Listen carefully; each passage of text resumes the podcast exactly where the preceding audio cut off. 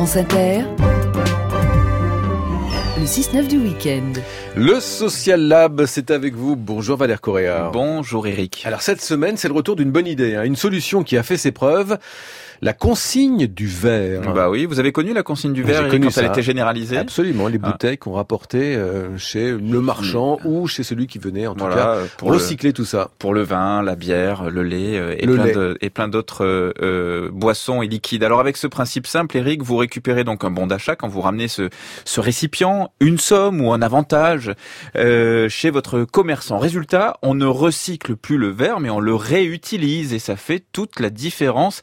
Je le rappelle ce matin, hein, avant de recycler, il faut réutiliser. Recycler, c'est pas une solution. C'est vraiment une, c'est un point de fuite en fait. Mais à l'époque, c'était ça. On réutilisait la même bouteille, on la lavait, on la réutilisait. Exactement. Donc, avant de recycler, on réduit et on réutilise. Donc, vive la consigne dans un pays, la France, où plus de 45% des déchets ménagers sont du verre, dont la collecte s'élève à plus de 2 millions de tonnes par an. On arrive quand même à en recycler 85%, mais c'est du transport, de l'énergie, de l'eau. Alors si c'est une si bonne idée, pourquoi la consigne est-elle sortie des écrans radars? Eh bien, il ne vous a pas échappé, Eric, qu'on est dans une société où on jette tout. Voilà, donc c'est forcément une société où il y a moins de place pour les solutions circulaires, dont le retour fait souvent face à ces freins qui sont devenus structurels en fait. C'est un modèle qu'il faut changer, et pourtant il y a de bonnes raisons de le changer, hein, ce modèle, et de regarder vers cette solution de plus près. D'après l'ADEME, vous savez, c'est la très sérieuse agence de l'environnement et de la maîtrise de l'énergie, la consigne a un impact écologique sensiblement moins important que le verre à usage unique, à condition bien sûr que les bouteilles aient une durée de vie assez longue,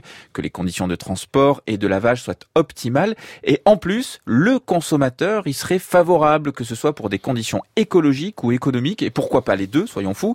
Rappelons d'ailleurs au passage que la consigne est encore très présente dans le secteur de la restauration. Hein. Et donc, euh, Valère, des, des initiatives voient le jour pour promouvoir cette consigne du verre comme celle de la société qui a un nom excellent, ça ne s'invente pas Eric, Jean Bouteille. C'est son vrai nom? Ah oui, c'est son vrai nom par exemple, à la société. Hein. Elle développe la vente en vrac de produits liquides comme l'huile d'olive, le liquide vaisselle, les jus de fruits ou la bière notamment, et les bouteilles consignées qui vont avec.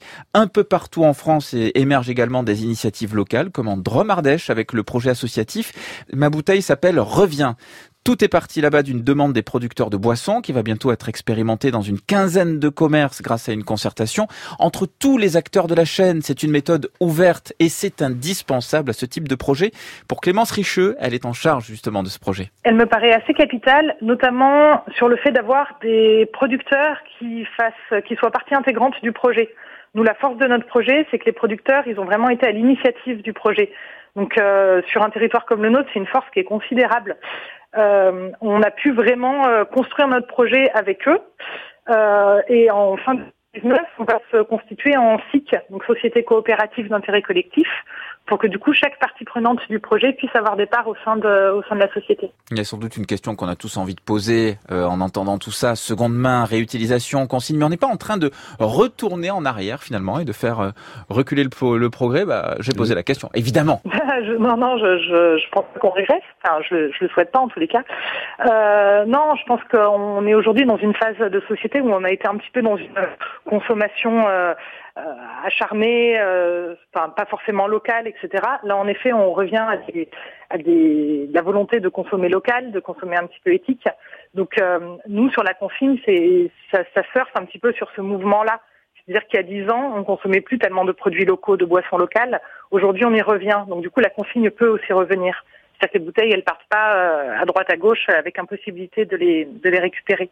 Donc euh, ça ça revient un petit peu sur ce mouvement-là de bien se nourrir, de limiter son impact sur l'environnement, etc.